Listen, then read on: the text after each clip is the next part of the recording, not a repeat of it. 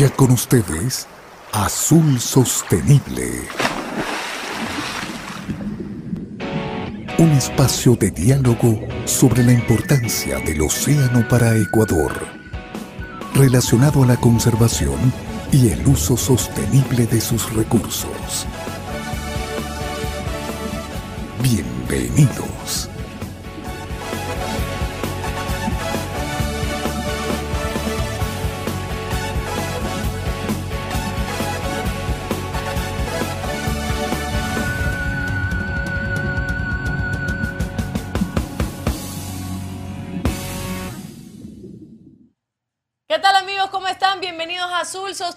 Estamos de nuevo junto a ustedes miércoles una de la tarde. Qué bueno acompañarlos y qué bueno que ustedes también nos acompañen a través de la señal de Azul Sostenible en YouTube, en Facebook. Estamos en vivo en este momento para que ustedes nos saluden, para que ustedes interactúen con nosotros. También estamos en Instagram poniendo toda la información del programa por si acaso usted se lo perdió. Hay recetas. Hoy estaba viendo la receta de un bollo de pescado divina, por si acaso usted la quiere hacer en la casa. Y esté pendiente también en esas redes sociales. Agradecer la Radio Cascade, Channel Galápagos, Noticias en Desarrollo, Al Día Noticias Ecuador y España Latina TV por también estar acompañándonos y estar retransmitiendo el programa. ¿Cómo le va, ingeniero? Muy bien, mi querida Alondra, pues aquí, eh, gracias a Dios, miércoles 1 de la tarde, de nuevo compartiendo contigo y con todos los que nos asisten. Eh, Azul Sostenible, Azul Sostenible, donde siempre estamos eh, dialogando de cosas interesantes con personajes que conocen del tema, con autoridades, como es el día de hoy, que tenemos que hablar, seguir hablando de la acuacultura, la acuicultura. Eh, que es muy importante para el país ya ahora, pero también a futuro, desarrollarla, impulsarla, siempre en forma sostenible. Así que es otra actividad sobre la que vamos a seguir eh, hablando, dialogando con expertos, con autoridades, para conocer cómo, cuál sería la ruta para seguir fortaleciendo lo que ya la acuicultura del camarón nos ha dado y otros tipos de, de cultivos marinos o en agua dulce también en las zonas rurales. Así que vamos a seguir conversando de esos temas, mi querida Alondra. Por supuesto que sí, porque este es su programa para hablar, para hablar de esos temas que tal vez no se mencionan mucho en los medios tradicionales, sino que nosotros estamos también para eso, para poner también a su disposición a expertos, a profesionales y a todos quienes sepan del océano, del cuidado, de la pesca, de todas las actividades que conlleva y por supuesto de la sostenibilidad. Así que sin más, vamos a presentar nuestro primer segmento, Noticias desde el Mar. Presentamos Noticias desde el Mar. A escuchar entonces la voz de nuestra albacorita, la Autoridad de los Recursos Acuáticos de Panamá y Panacea Global suscriben acuerdo técnico para el cultivo de pepino de mar. Veamos. La Autoridad de los Recursos Acuáticos de Panamá, ARAP, y la empresa Panacea Global suscribieron el pasado martes un acuerdo técnico de cooperación para el desarrollo de mecanismos de colaboración que permitan efectuar estudios y proyectos en conjunto para el desarrollo tecnológico del cultivo del pepino de mar en Panamá. Para el cumplimiento de los objetivos de este acuerdo, la ARAP ofrecerá seguimiento técnico a los planes y proyectos que se generen en el marco de los compromisos, incluida la recopilación de información y parámetros físico-químicos asociados al cultivo del pepino de mar, facilitar el uso de las estaciones experimentales de la entidad y equipos que estén disponibles para el desarrollo de las actividades de investigación contempladas en el acuerdo. Asimismo, realizar acompañamientos en las extracciones y devolución de especímenes en el mar, que serán utilizados para el desarrollo de la investigación, entre otros compromisos. A su vez, Panacea Global se compromete a instalar las estructuras para el cultivo, la rutina de limpieza, suministros de alimentación a las especies bajo cultivo, la vigilancia y custodia de los materiales y organismos existentes en los proyectos. Además, realizar el mantenimiento de las áreas de depósito y estructuras para la ejecución de las actividades del acuerdo, al igual que dar estricto cumplimiento a las directrices técnicas del personal que asigne la ARAP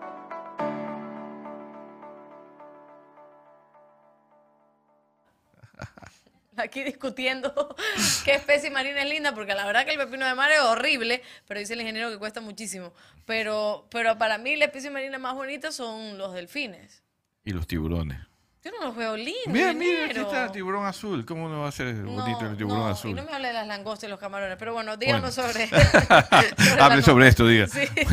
bueno, no, es una noticia muy interesante. Recientemente, pues la ARAP, que es la Autoridad Pesquera de Panamá, con una empresa se han asociado justamente para impulsar el cultivo de pepino de mar, que es una especie con un gran potencial, porque sí, su valor comercial es sumamente interesante. Ya México desarrolla también sus cultivos, en un- algunos países asiáticos también, porque Asia es el que más demanda este producto, y Ecuador tiene un potencial. Ya lo hablamos aquí con un experto, con Jorge Sone Hosner, eh, que la Universidad Técnica de Manaví, él trabaja allá, él ha hecho muchos trabajos con la SPOL, con la universidad, eh, con el Instituto de Pesca, en Galápagos y aquí, donde el Ecuador tiene también un gran potencial y es uno de los potenciales cultivos o la maricultura que hemos hablado nosotros, eh, que se puede desarrollar en conjunto con los pescadores artesanales, con empresarios que quieran invertir en toda la tecnología para desarrollar este tipo de pepinos. Así que hay que seguir el ejemplo de Panamá, de México, de otros países. Ecuador tiene un, un pepino de excelente calidad, de hecho eh, hace poco se abrió la, pesca de pepino en Galápagos porque hay una demanda interesante, pero ojalá que no solamente sea a través de la extracción, sino más bien el cultivo de pepino de mar, de pepino de mar que ya, como estamos viendo en Panamá, se está impulsando entre el gobierno y el sector privado. Esta sociedad entre go- lo público y privado en estos proyectos innovadores es lo que esperamos en los próximos años en la acuicultura que se desarrolle por el bien del país. Perfecto, y la acuicultura está desempeñando un papel fundamental en la producción mundial de alimentos, pero la innovación y la equidad son necesarias para garantizar un crecimiento inclusivo y sostenible, dijo el director general de la Organización de las Naciones Unidas para la Alimentación y la Agricultura, FAO, Ku Dong-yu. En el día de la apertura de la conferencia global sobre acu- acuicultura Millennium más 20 en Shanghái, China, destacó la acuicultura como el sector agroalimentario de más rápido crecimiento a nivel mundial y dijo que existe un enorme potencial para una mayor expansión en, As- en Asia, África, América Latina y el Caribe. Los temas que se debatieron en la conferencia incluyen la innovación, los recursos genéticos, la bioseguridad, la dimensión social y humana, las cadenas de valor y el acceso a los mercados. El consumo mundial de pescado ha aumentado en un 122% desde 1990 y la acuicultura representa ahora más del 50% del consumo actual de pescado. Se espera que esa cifra supere el 60% durante la próxima década. Sin embargo, los impactos de la crisis climática y la interrupción de la producción y el consumo causados por la pandemia del COVID ha- han creado des- desafíos en la tasa de crecimiento y expansión del sector, dijo la FAO. Entre sus proyectos, la FAO se ha asociado con los Emiratos Árabes Unidos para desarrollar la floreciente industria acuícola del país. Con el apoyo técnico de la FAO, los Emiratos Árabes Unidos están invirtiendo en tecnologías modernas para crear una producción acuícola sostenible y rentable que mantenga el suministro de alimentos del país, mejore su seguridad alimentaria y transforme su sistema agroalimentario. Mira. Para que vean, la acuicultura es el futuro. Es el futuro. Bueno, el presente y el futuro, el digamos. presente, exactamente. Para Ecuador es el presente y el futuro. El presente, hoy en día, el camarón de cultivo de la acuicultura representa, es el primer producto de, de exportación no petrolero, por encima ya del banano, ya ha demostrado ese crecimiento y su potencial crecimiento con todo lo que hemos conversado en el programa, con expertos y, y dirigentes gremiales. Eh, y pero de todas maneras no deja de ser una, sigue siendo una alternativa seguir trabajando con otras especies. FAO lo dice muy claramente en esta reunión internacional y bueno, estas recomendaciones se vienen dando. Ojalá que el Ecuador, pues, eh, junto con FAO y con la iniciativa privada y con eh, los expertos, pues puedan desarrollar otras alternativas que ya en Ecuador se han dado algunas de ellas, pero todavía falta consolidarlas. Perfecto, y ahora escuchen esto porque la acuicultura de camarón en México está amenazada con desaparecer. Escuchemos. Dejar fuera de la posibilidad de competir. La acuacultura de camarón en México se encuentra amenazada con desaparecer si persiste la falta de apoyos y si entra en vigor el Tratado de Libre Comercio con Ecuador, advirtió el subsecretario de Acuacultura de la Secretaría de Pesca del Estado de México, Carlos Contreras. Hay una asimetria en los costos de producción que nos van a dejar fuera de la posibilidad de competir con los ecuatorianos, ya que ellos cuentan con altos subsidios para su producción. Un ejemplo, el diésel.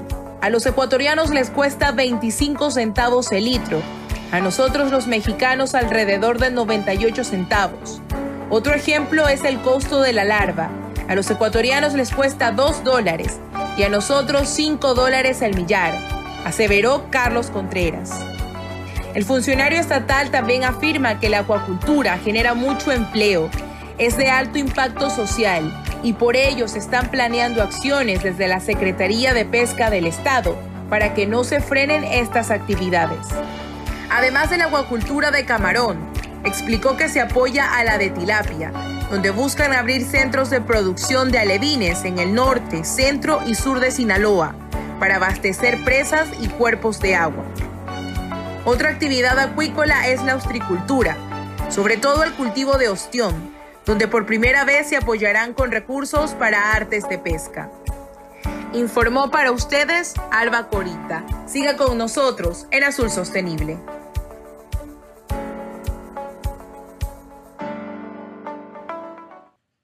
Logré. Así, no iba a compartir. que aquí hay que hacer de todo, pero no, no, no logré, pero bueno. Eh, la, la próxima. Ingeniero, hable de estas Hablemos, bueno, interesante esta noticia, pues eh, México se siente un poco eh, preocupado por la competencia que puede generar el camarón ecuatoriano en un acuerdo de libre comercio que entendemos que el gobierno está impulsando con, entre los dos países. Eh, claro, eh, eh, Ecuador es muy competitivo con su camarón y posiblemente eh, México no, no logre competir con un, con un camarón, con su camarón, con el cultivo de camarón en México, con el camarón que pueda venir de, de Ecuador. Eh, bueno, esa no es la idea, pero en todo caso, pues ese es el mundo del comercio, es el mundo, hay que ser competitivos. Ecuador tiene una muy buena tecnología. Ojalá que no se sientan amenazados por, por el ingreso de camarón, pues el, el criterio del gobierno es tener tratados de libre comercio. Así hay ganadoras, hay perdedores. Sabemos que en eso tienen que mediar los gobiernos para evitar algún impacto. México tiene un gran ejemplo en acuicultura, en otras especies como tilapia, que es una especie también muy interesante eh, a nivel mundial, eh, ostras, como hemos hablado aquí en varias ocasiones también, eh, y por lo tanto, pues se preocupa cuando algún eh, país como Ecuador, que en el caso del camarón es, es uno de los más grandes del mundo, pues pueda lograr colocar su camarón en el mercado mexicano y desplazar la acuicultura. No es la idea, ojalá pues que encuentren los mecanismos para que se pueda competir sanamente y no afectar a nadie, ¿no? Aquí estoy buscando acuacultura o acuicultura, Acuicultura, porque esa siempre es nuestra duda. Sí, Y en algunas notas está acuacultura y en otra acuicultura. Y la verdad es que se aceptan las dos. Las dos, así le Las iba a dos. decir. Acuicultura o acuacultura es el conjunto de actividades técnicas de conocimiento. Acuacultura y acuicultura, así que no Sí, se se preocupe aceptan cuando estemos mencionando los dos, las dos palabras, que está completamente aceptado. Entonces, eh, ya es momento de irnos a una pequeñísima pausa y al volver ya le damos también la bienvenida al subsecretario de Acuicultura, eh, Axel Bedani, y que estará con nosotros y justo estaremos hablando de la acuicultura. Qué, qué raro, ¿no?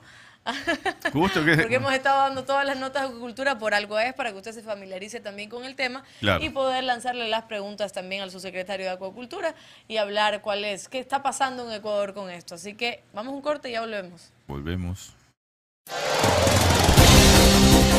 Quédate en sintonía. Ya volvemos con más de Azul Sostenible.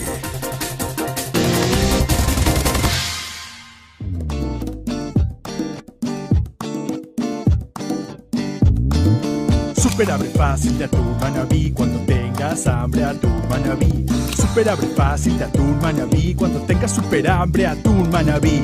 Super abre fácil se abre super super fácil. Super abre fácil se abre super super fácil. Para mano chiquita o mano grandota levantas y zas del mar a tu boca. Super abre fácil de atún manabí cuando tengas super hambre atún manabí.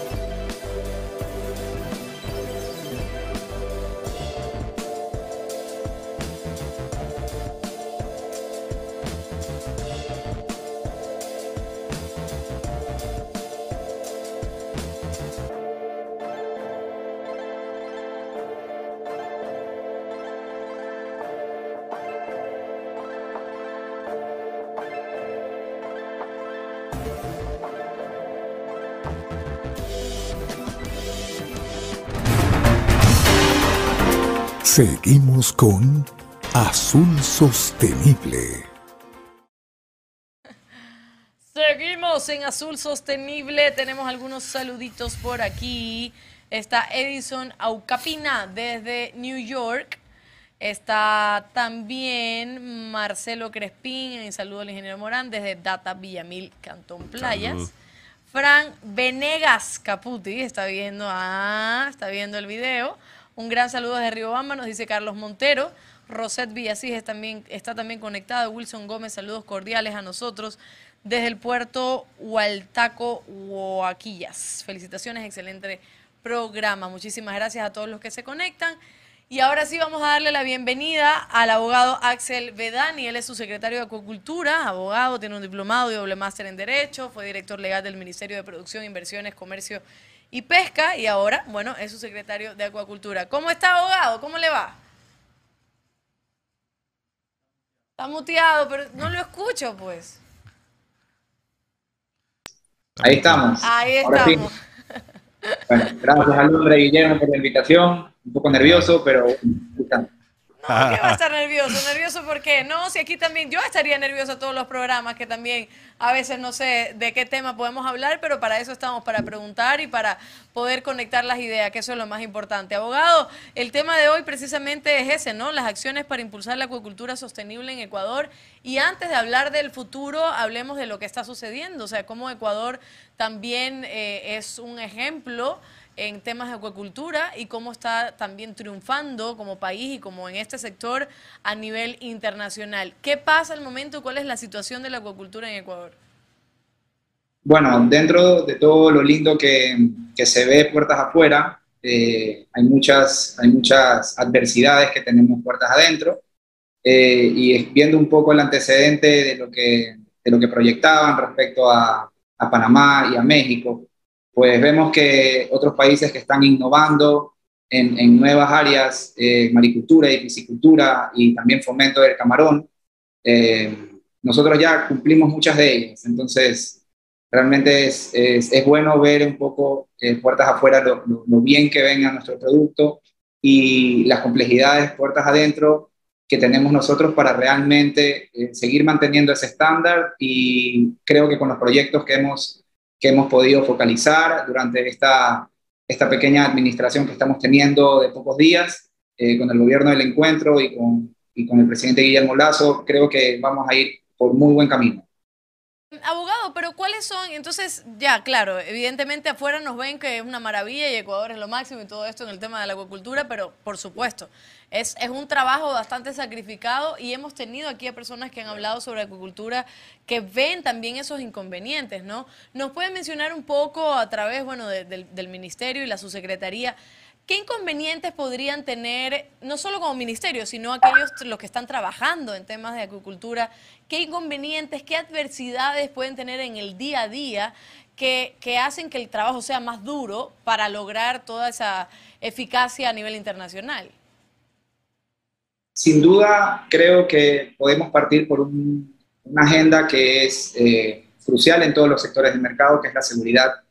Eh, eso realmente nos, nos, nos, pone muy, muy, muy incómodos a la hora de querer eh, regular el sector y de tratar de precautelar la propiedad de, los productores en cuanto a narcotráfico, en cuanto a contrabando, en fronteras. Eh, creo que realmente esa es nuestra, nuestra principal fuerte, fuente de, de campaña en cuanto a, a combatir.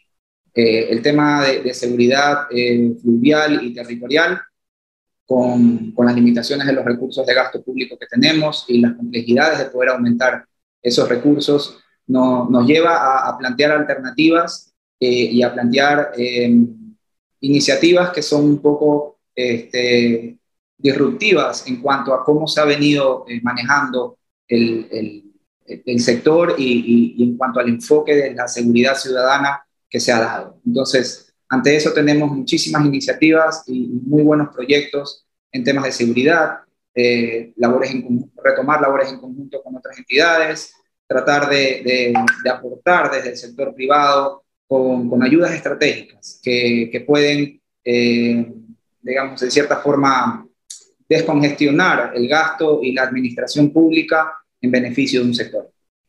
El tema de la seguridad, y, no solo afecta a la acuacultura, afecta a todo el país, por supuesto. La inseguridad, no la seguridad. La seguridad creo que es, el, es lo que aspiramos, ¿no? Pero el tema de la inseguridad es muy, es muy importante solucionar. Aquí tuvimos a Wilson Gómez en el programa pasado, camaronero del Oro, y, y, él hablaba, por ejemplo, de que no se ve la inversión del Estado en tecnología y en ciencia. Esa podríamos también denominarla como otra adversidad que sufre este sector precisamente, y ojo, no, no es cuestión de achacar ningún gobierno, sino porque se necesita presupuesto para invertir, invertir en investigación y en ciencia. Esa es una de las adversidades también, su secretario.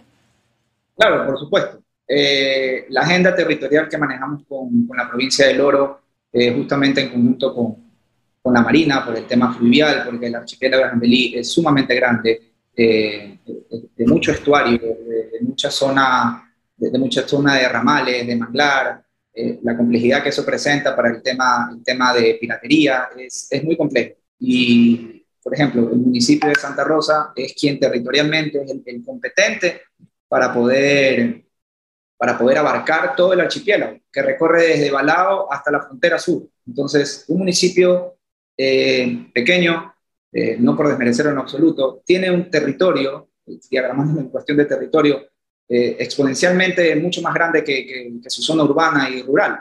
Entonces, para ellos es muy complejo y una de las primeras, una de las primeras visitas que hice en territorio fue justamente con productores, asociaciones y gremios del oro para tratar de abordar y canalizar. La próxima semana volveré a estar ahí en el oro para, para ver de cómo ir implementando estas nuevas ideas y proyectos que tenemos. Por ejemplo, eh, el, sector, el sector camaronero es muy dinámico, es, es muy noble, es muy productivo y es muy descomplicado. Mucho de ello parte en, la libertad que se le ha dado por parte de la administración en, que ellos desarrollen y en que ellos establezcan sus propios límites de competencia. Justamente creo que eso es lo bueno que ha dinamizado al sector y ha llevado a que los productores tengan eh, altos números de eficiencia, altos números de inversión y de desarrollo en cuanto a, laboratorio y demás. Quizás nos estamos yendo un poquito del tema de seguridad, pero el municipio de Santa Rosa tiene un compromiso este, de instalar cámaras de seguridad a lo largo del archipiélago. Los productores mismos, dentro de su propia autogestión de las asociaciones, han instalado cámaras a lo largo del archipiélago, cámaras este, sumamente altas que ven los ramales y están conectadas en, en, video, en video satelital con el ECU 911 y hasta con sus propias asociaciones. Entonces, el municipio hace su labor. Está cumpliéndola dentro de sus limitaciones de recursos en, tratar de cumplir con el sector. Igualmente, dentro de, la, dentro de nosotros como subsecretaría, comentamos mucho también eh, el enlace que puede existir tecnológicamente con, con los, entes de control, como entiéndase 911, Policía y Marina, eh, con las cámaras que sean homogéneas con sus sistemas para cuando los productores por autogestión puedan instalar cámaras, puedan estas enlazarse automáticamente con los sistemas de 911, quienes atienden las emergencias en, cuanto a territorio con la policía y en manera fluvial con la, con la marina. Entonces, hay muchas adversidades. Sin, sin, sin duda, el oro presenta eh, una agenda muy compleja por el tema de contrabando y el tema de diferencia de precio y, de, cambio de moneda que hay con Perú. Y como tú lo decías, Alonso, muy bien, no solamente es el sector camaronero. Yo hablo ahora por el sector camaronero porque es nuestro sector. Pero sin duda el sector del arroz compite muchísimo con este tema. Muchas de sus complejidades que lo vemos el día de hoy en el Ministerio de es por eso, por los costos de producción baratos y el contrabando masivo que existe en la frontera. Entonces, desde el sector productivo del camarón, tienen las mismas complejidades de contrabando, de robo de, pesca, de robo de, moto, de, motores, y, planteamos nosotros eh, un enlace público-privado para que estas inversiones que puedan existir del lado de los privados puedan ser compatibles, homogéneas y hacer una simbiosis con este, la investigación y digamos, la, inversión que pueda existir en el sector público eh, en cuanto a seguridad. Entonces, son, son, son pequeños, pequeños ideas, pequeños proyectos que los estamos fomentando y los estamos promoviendo. Sin duda, el incendio que existe puertas adentro es que esto de día a día sucede y, y es una complejidad. Claro, claro, abogado, me queda clarísimo. Otra, mm, en lo que mencionaba que nuestro invitado Wilson Gómez, que aquí me hizo una precisión el ingeniero, que es representante de los pequeños y medianos camaroneros del oro, ¿no? Porque también hay que distinguir en necesidades de cada uno. Él hablaba de que están en procesos de certificación. Las ganas las hay, ¿no? Pero están en todo este proceso para estar certificados y para poder trabajar de acuerdo a lo que determina el ministerio, de acuerdo a la sostenibilidad, de acuerdo a todos los permisos, etcétera. ¿Cómo es este proceso de certificación y, y si demora mucho o ya están también atendiendo esa necesidad? Bueno, nosotros no, no, hacemos acreditaciones, sin embargo las aplaudimos y las fomentamos. Creo que las acreditaciones, lo, lo, bueno que dan es la trazabilidad, algo que el mercado hoy en día lo exige y nosotros como, como subsecretaría lo, lo apoyamos y lo tenemos que fomentar. Y a raíz de eso tenemos una agenda de electrificación camaronera que lo que busca de cierta forma es darles eh, ese valor de carbono neutro, de de, dejar de prescindir de, un, diésel que ha sido tan dañino durante muchos años eh, al medio ambiente. Entonces, tenemos que trabajar articuladamente, lo estamos haciendo y, parte, y parte, para responder un poco más a conciso tu pregunta, lo que buscan las acreditaciones es eso, es poder, poder probar eh, la trazabilidad del producto desde que nace la larva en un laboratorio con el nauplio hasta que llega a la piscina para hacer eh, pescada y luego llega a una planta de tratamiento, una planta de procesamiento, empaque y exportación. Hoy en día existen estas, estas acreditaciones que van con código QR. Entonces una persona cuando llega a un restaurante, como lo hacen en, Francia o en otros países eh, europeos, con el código QR en la mesa pueden ver todo un historial, una ficha técnica, digámoslo así, de quién produjo, quién exportó y, y te da toda la trazabilidad. Entonces, fomentamos eso. Creo que ese es el futuro del sector y a eso estamos apuntando dentro de la administración, a poder implementar un sistema integrado de acuicultura y pesca, que no solamente cumple con las normativas europeas en el tema del, recurso pesquero, que eso es una subsecretaría de recursos pesqueros, sino también lo estamos implementando ya este año en mesas técnicas para levantar todos nuestros procesos a una plataforma que podrá permitir en, en un sistema integrado tener toda la trazabilidad de los productores, entiéndase, en todo el ciclo, desde quienes este, tienen larvas eh, y las venden a los productores y los productores las, las venden a las empacadoras y luego se exportan. Entonces, toda esa inversión, toda esa trazabilidad, digamos, eh, la, la, tomamos también en parte como una inversión pública y lo estamos abordando dentro de la subsecretaría y con el viceministerio este, con un compromiso como política absoluta de poderlo sacar este año abogado, eh, me parece perfecto y qué bueno que, esté también dándonos este espacio para conversar sobre estos temas. Vamos a ir a una pequeña pausa, eh, vamos a colocar algunos otros videos, saludos y enseguida volvemos con usted para hablar sobre estas acciones para impulsar la acuicultura sostenible en Ecuador. Ya volvemos. Quédate en sintonía. Ya volvemos con más de Azul Sostenible.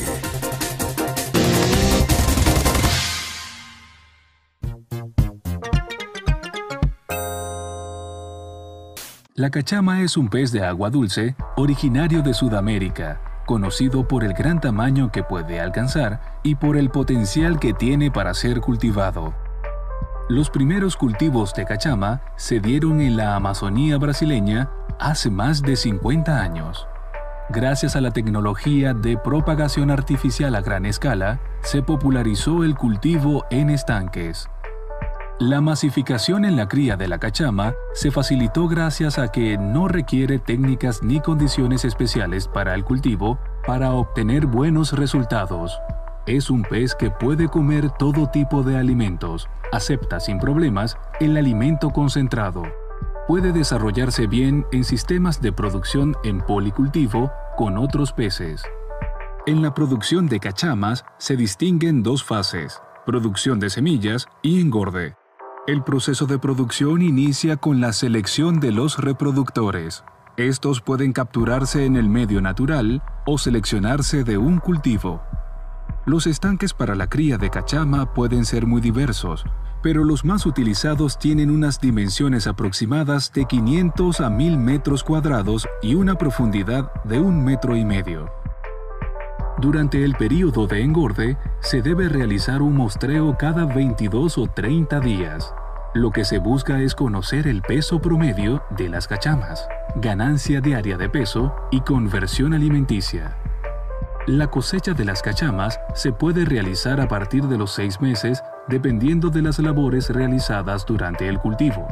Se estima que al séptimo mes los peces pueden alcanzar hasta un kilo y medio de peso. La carne del pescado normalmente contiene la mayoría de los nutrientes fundamentales para el ser humano. La cachama no es la excepción. Dispone de proteínas y nutrientes de excelente calidad. Agropedia por Agrotendencia TV.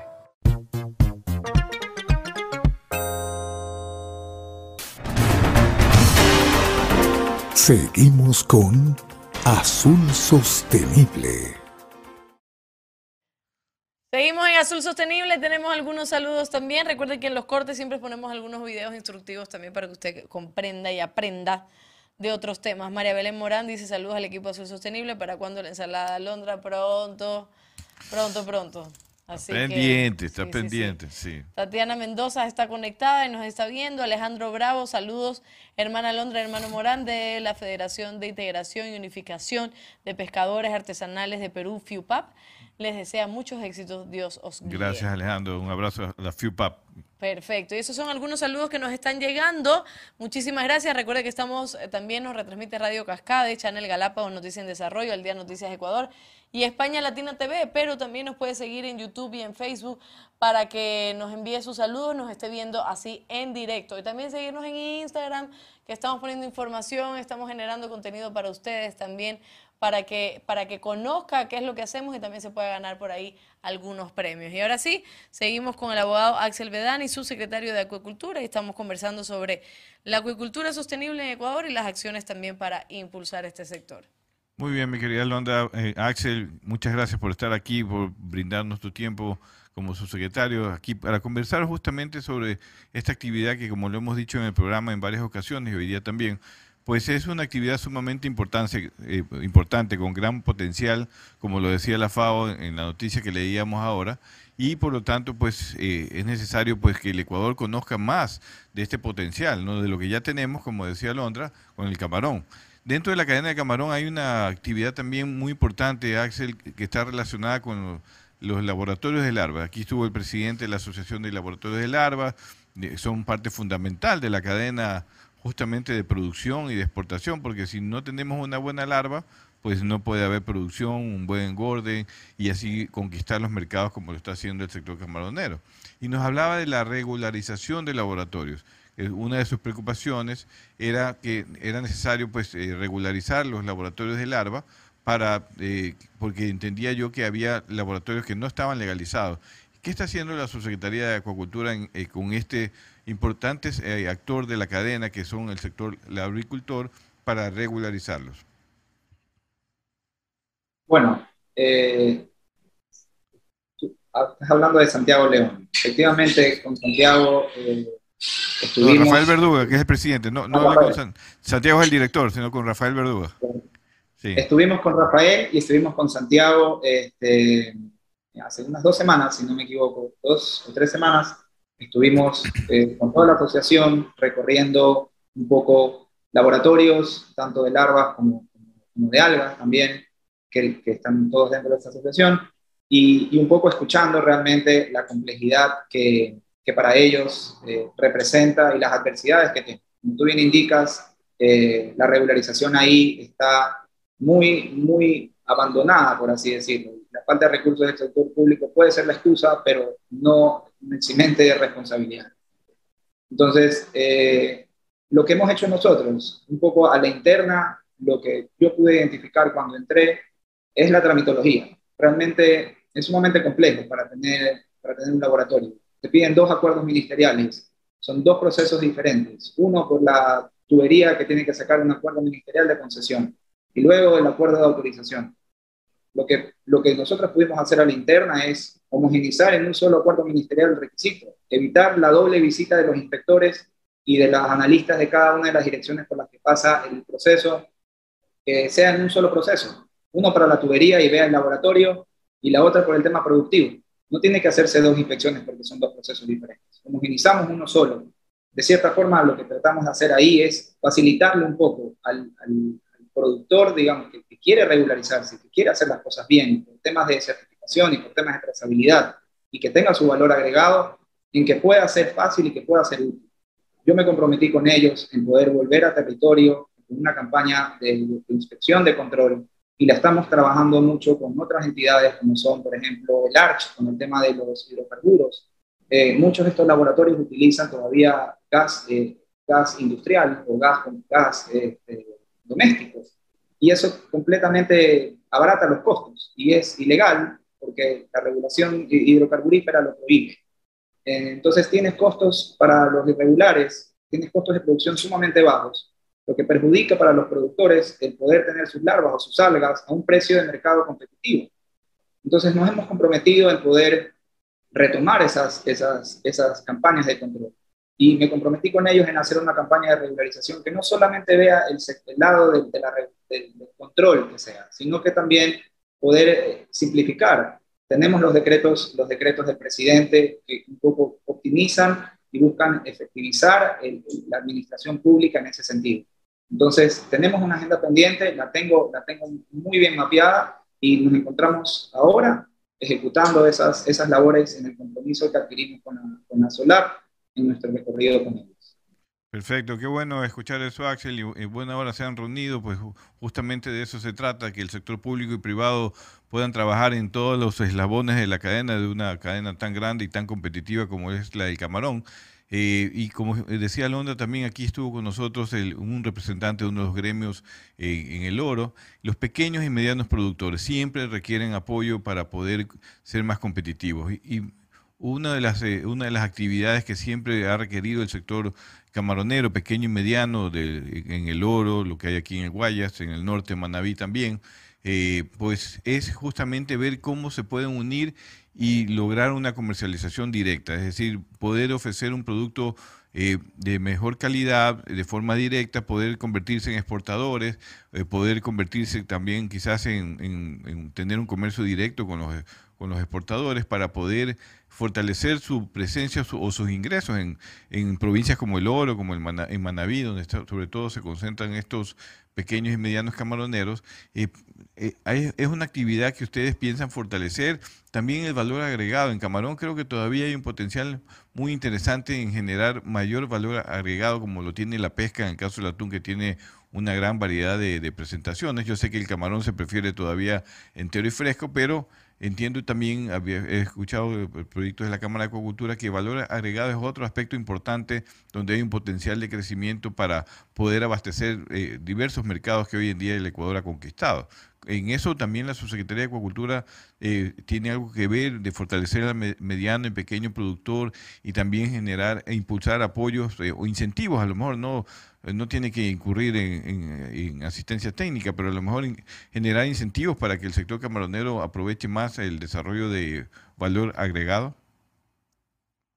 Pues sí, tú, comentabas muy bien un, sector que es la, asociación la, Solar, por ejemplo. Ellos tienen un componente muy importante en en el valor agregado del camarón en el tema genético es, es increíble realmente y creo que, creo que con Rafael lo pudiste haber visto eh, y, con, con, la asociación como tal. Ellos tienen una, un, análisis genético de, cada uno de los productores eh, que entregan sus camarones, los mejores camarones, los más fuertes, y van desarrollando una línea genética muy fuerte.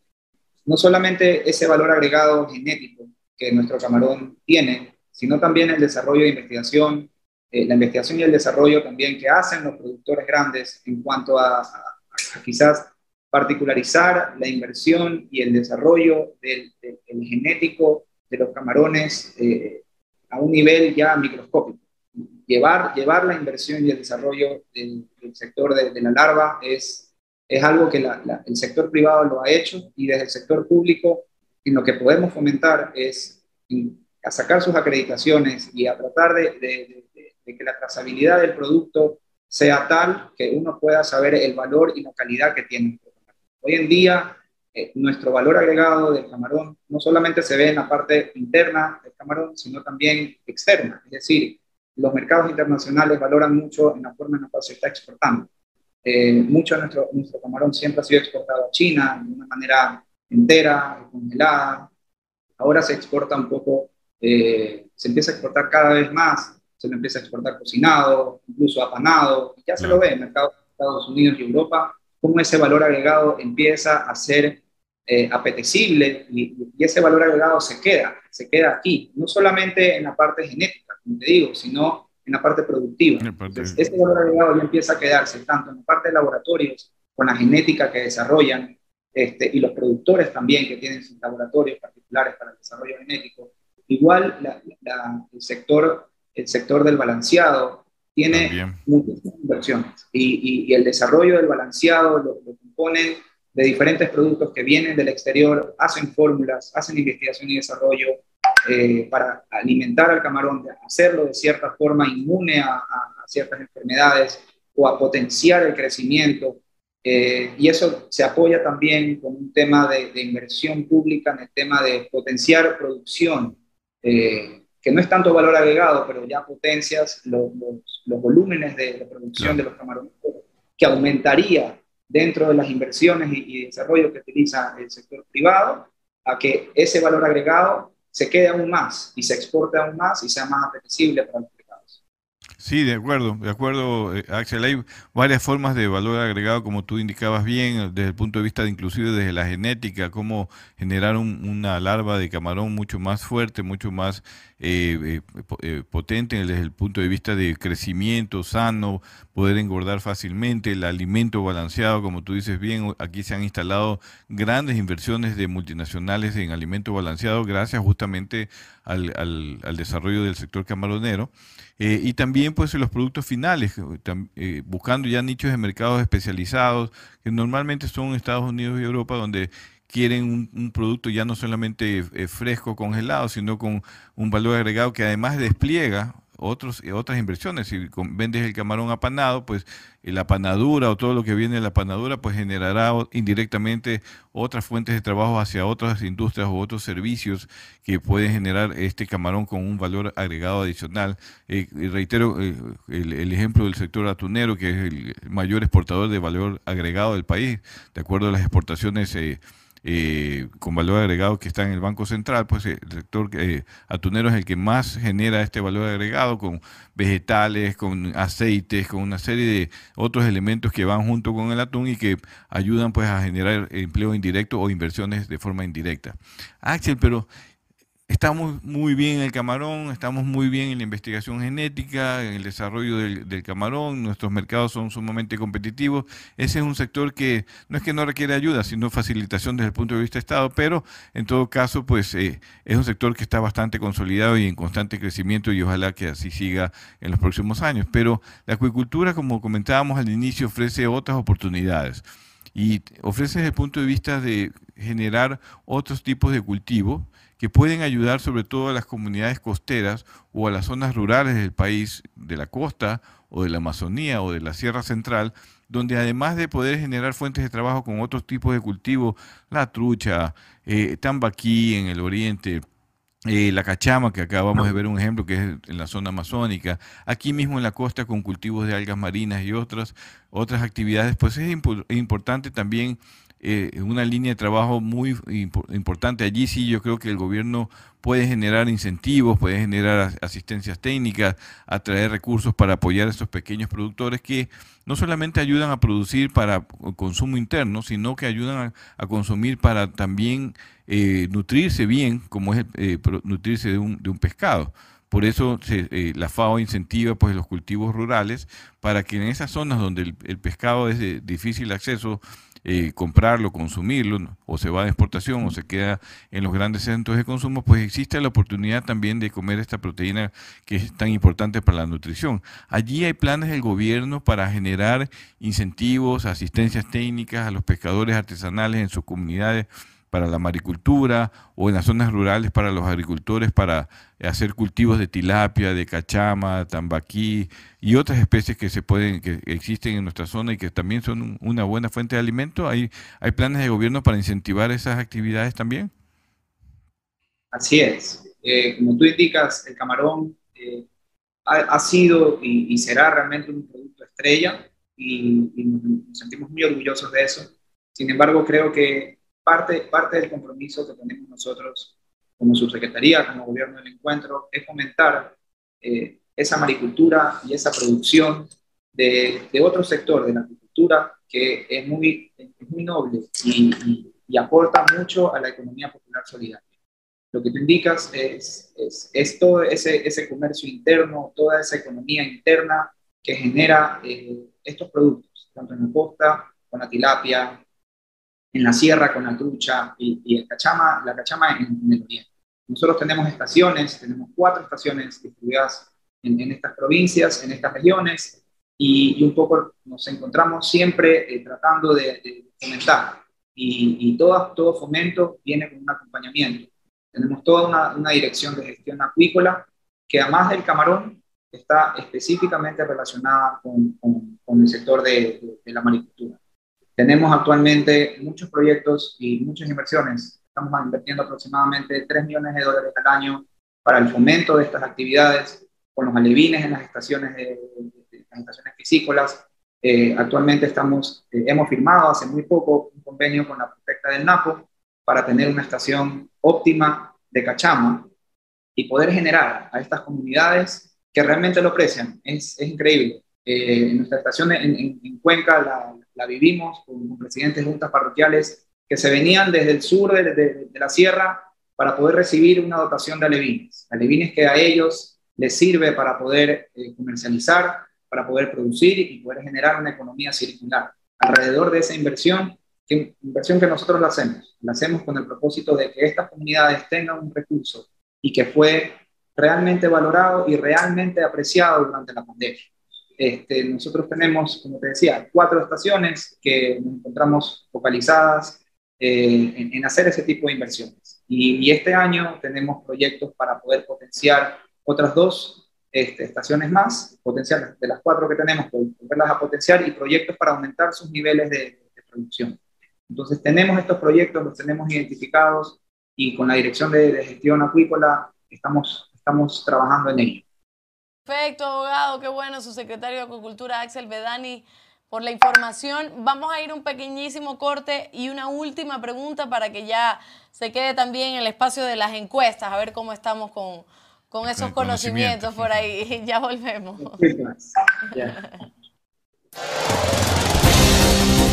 Quédate en sintonía. Ya volvemos con más de Azul Sostenible.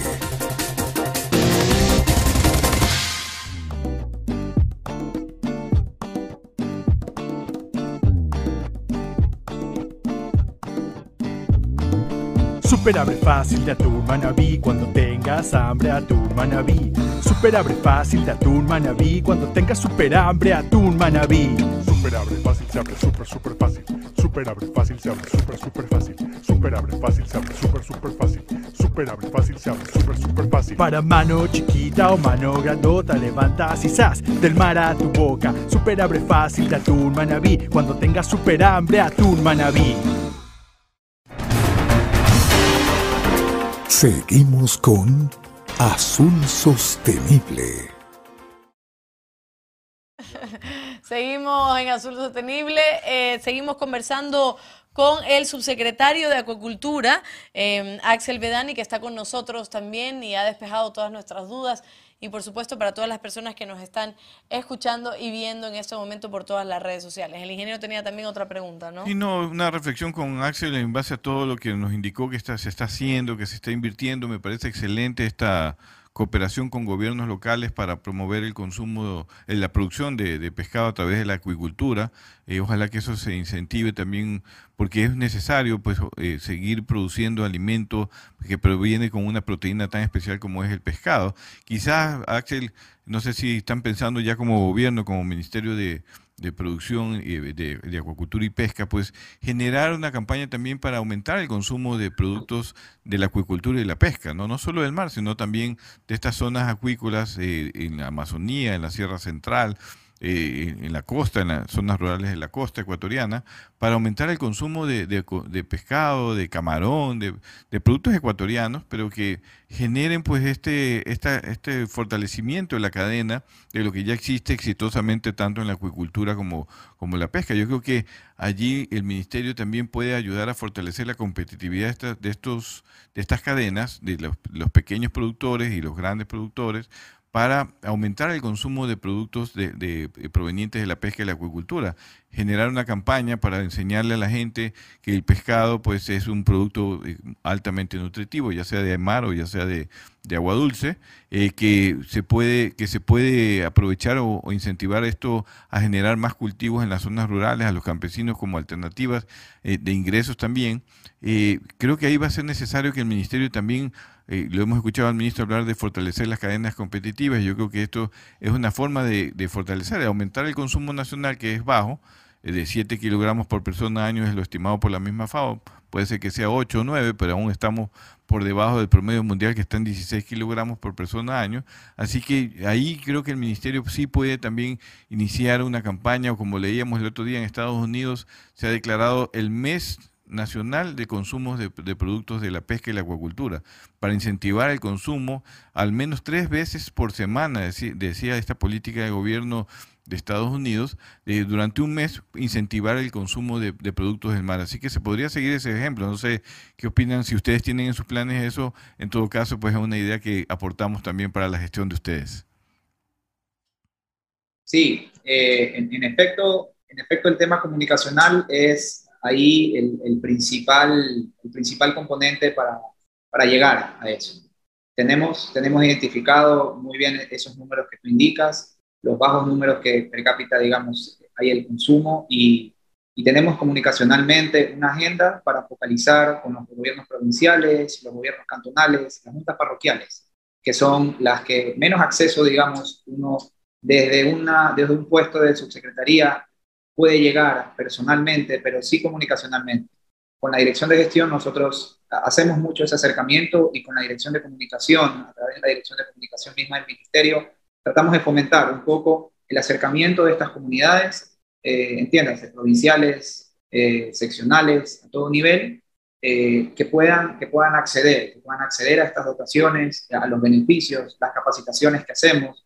Hemos tomado muchísimo contacto con la Cámara Nacional de Agricultura en todo el sector, todo el sector camaronero y, y también piscicultor, en el sentido de poder hacer campañas con el sector privado en cuanto a buenas prácticas, en cuanto a que se entiende pues a nivel productivo, que se entiende a nivel económico, economía, de poder manejar una, una, una, un cultivo de lo que sea eh, de una manera autosustentable, siempre fomentándolo a través de las buenas prácticas lo, lo hacemos y, lo vamos a seguir comentando. Tenemos mucho trabajo por hacer, son, son muchos los frentes que tenemos, pero lo tenemos identificado muy bien.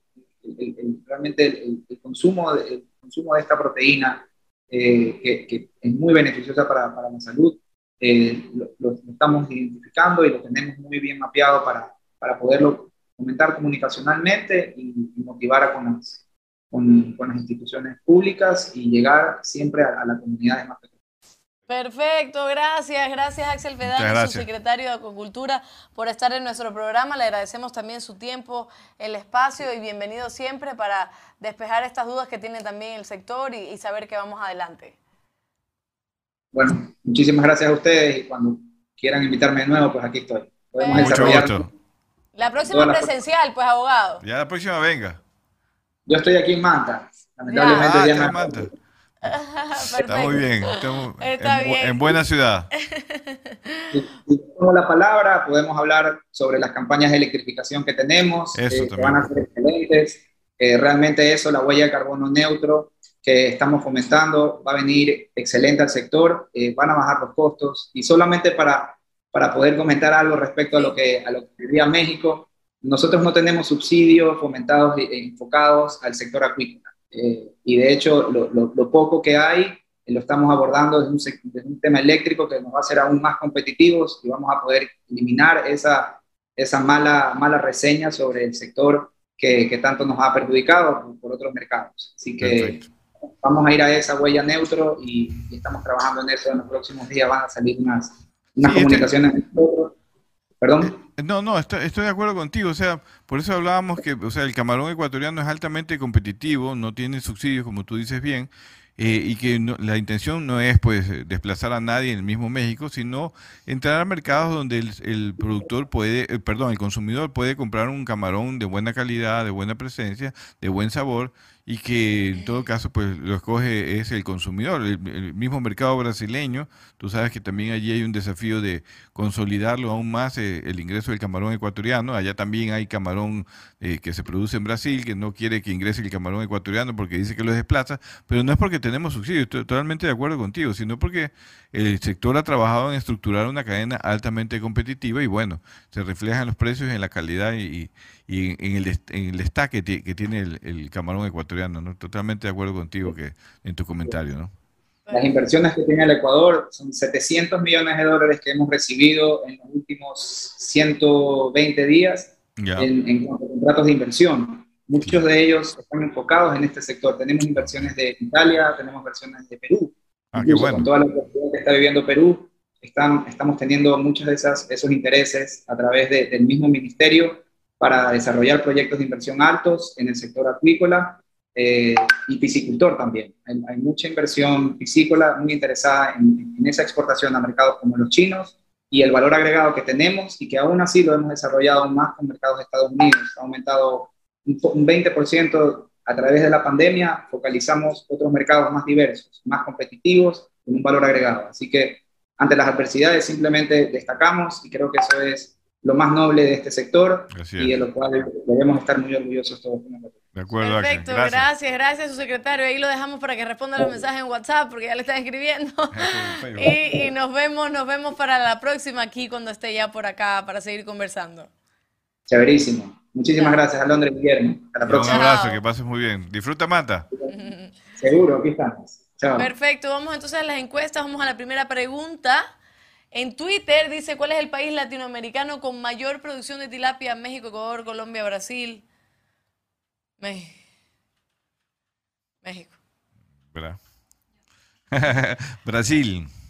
Brasil tiene una plataforma de cultivos de especies de agua dulce, no solo en tilapia, pero en tilapia es el mayor productor de Latinoamérica. De, pero también tiene un consumo interno muy importante. ¿Está qué? La que sabe a tierra. Esa es la que, pero depende, porque usted le, han dado una tilapia que no la han depurado, no le han hecho una buena limpieza. 30 años de mi vida, pues. 30 años de mi vida, ¿pero dónde comió usted Por eso es que no como tilapia, porque sabe a tierra. Hay, no, hay unas tilapias que si están bien depuradas, pues no tienen sabor a nada. Los chefs prefieren inclusive la carne de tilapia o el filete de tilapia porque absorbe bien la salsa, no, eh, a diferencia del pescado de mar, que tiene su sabor muy fuerte de forma natural. Así que eh, la tilapia es un, producto noble, el mayor eh, consumidor de tilapia es Estados Unidos, que busca justamente una especie de, sabor neutro y también que no y que genera, es parte de las dietas.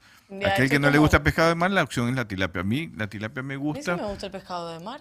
¿Quién dijo que no me gusta? No, no, yo no digo. Porque usted está a mí me gusta. Yo prensa no corrupta, prensa corrupta. Yo no he dicho en ningún momento, a ver, repitan la grabación. Ay, que dijo usted que no le gusta el pescado. Ah, usted, el que nos está viendo. Ya, ya, ya. A, que a usted, a que no le gusta el pescado de mar, tiene la opción de comerse un buen filete de tilapia o de otras especies como la cachama, que también es deliciosa. Yo creo que me pasó lo de Yasmín, nuestra albacorita, que cuando que cuando toma jugo de maracuyá le sabe a gasolina.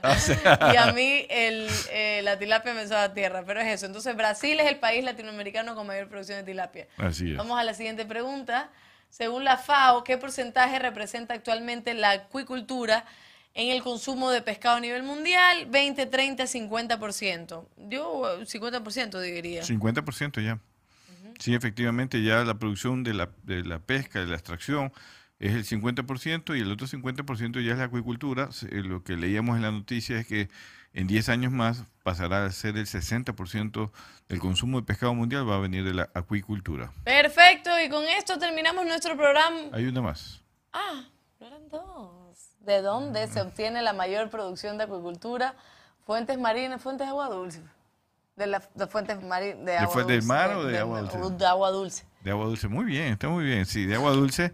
Eh, para muchos piensan que, eh, ¿sabes que eh, en principio la gente estaba contestando que la mayoría venía de fuentes marinas Y no, en verdad viene la, eh, la mayor producción de pescado del mundo, según la FAO, viene de fuentes de agua dulce. Ya, pero está bien dicho, marinas. Marinas Marinas no es mar. igual a agua dulce. No, no, marinas es del mar. Marina de Es mar. agua salada. De, agua, ya, ok. Sí, y de fuentes de agua dulce de ríos, Ya, ya, eh, ya. y también eh, represas. Claro que les seguro que la gente se confunde como acuacultura, agua, marino, mar. No, y piensan que a lo mejor porque tenemos una mayor dimensión de océano, Claro. que de aguas, de fuentes de agua dulce, piensan que el mar produce más. No, en verdad es de fuentes de agua dulce, sobre todo en los países asiáticos, se produce mucho pescado en, justamente en ríos, en represas o en sitios que se crean para, se, se, se generan para poder producir especies de agua dulce como la tilapia y otras especies más, ¿no? Perfecto, ahí estamos, ¿no? Perfecto, ya terminamos Azul Sostenible. Recuerde que el sábado también estamos aquí a las 9 de la mañana para conversar, para hablar de temas coyunturales también que están pasando en el sector y sobre todo para hablar también de la sostenibilidad. Ingeniero, Así es. Muy hasta bien, nos vemos el día sábado, mi querida Londra, Con sus 9 de la mañana. con mis Esos tiburones ah, tiburones tiburones blancos. azul. No, Ah, blanco. Lo pero azul es azul. el mar y el... Pero ahí yo veo azul. Eso es azul, eso no es blanco. Sí, A ver, razón, ah, razón. Ah, hay blanco y celeste. Bien, ah, tiburón Tiene- azul y el blanco. Tiene mejor ojo que yo. El blanco es el que se, se está comiendo. El blanco es el que se come el azul, es que el bueno, el blanco es el más agresivo, Ah, ¿no? el Pero el tiburón azul es el, es el más abundante de los océanos, Y es agresivo también. de los tiburones. También si tiene hambre, sí. ¿Cuál es el tiburón que no es Se agresivo? descuida, lo muerde. ¿Ah? ¿Cuál es el tiburón que no es Eh, agresivo? El tiburón azul no es tan agresivo como el blanco, ¿no? Pero, por ejemplo, cuando vamos a Galápagos que dicen, no, no te hace nada. No te pues. hace nada. ¿Cuál es ese? Esos son el tiburón martillo, el tiburón Ah. punta blanca. Hay varias especies allá en- que no son agresivas a veces. Porque acaba de llegarme una foto de un pescador diciéndome, mire, que dice que no mueren los tiburones, le acaban de morder la pierna a un pescador en Galápagos. Eh, porque se confunden, ¿no? No es que son malos los, los tiburones, pero el más agresivo sí es el tiburón, el tiburón blanco, ¿no? Que es conocido hasta en las películas. Mm, Ya hablaremos más de tiburones para aquellos amigos que nos- les encanta escucharnos hablar de los tiburones. pues, y en Galápagos, yo gritando abajo del, abajo del agua porque vi un tiburón, imagínense el susto también. Pero no le si escuchó el tiburón, felizmente. No, si no le hace nada, no, no hace No, nada. se van Son como los de Doris y Nemo, que, que ellos comen, ellos no comen, los, los peces son amigos, no comida. los peces, nosotros no. Pero bueno, nada, sí, también hablando un poquito de otras cosas que también son importantes para Todo nosotros. importante siempre No. comentarlas, mi querida amiga. Nos vemos, el- Nos vemos el día sábado, nueve de la mañana. La única, la única eh, referencia que yo tengo acerca de tiburones es buscando Nemo. Ah, ¿Se han dado cuenta? Es lo único que puedo hablar de los tiburones. Entonces, Pero ahora el- ya tiene más referencias. Sí, pero el, el grandote, el jefe, era un tiburón blanco, Era un ¿verdad? tiburón blanco, sí. ¿Viste? Yo sí sé, pues Disney me ha enseñado el Pixar, así que nada. Nos vemos el sábado. Chao, hasta el Chao. sábado. Cuídense. Córteme, córteme. Gracias por habernos acompañado en este programa. Esperamos que te haya gustado. Encuéntranos en Facebook, Instagram o Twitter y cuéntanos qué te pareció. Hasta la próxima.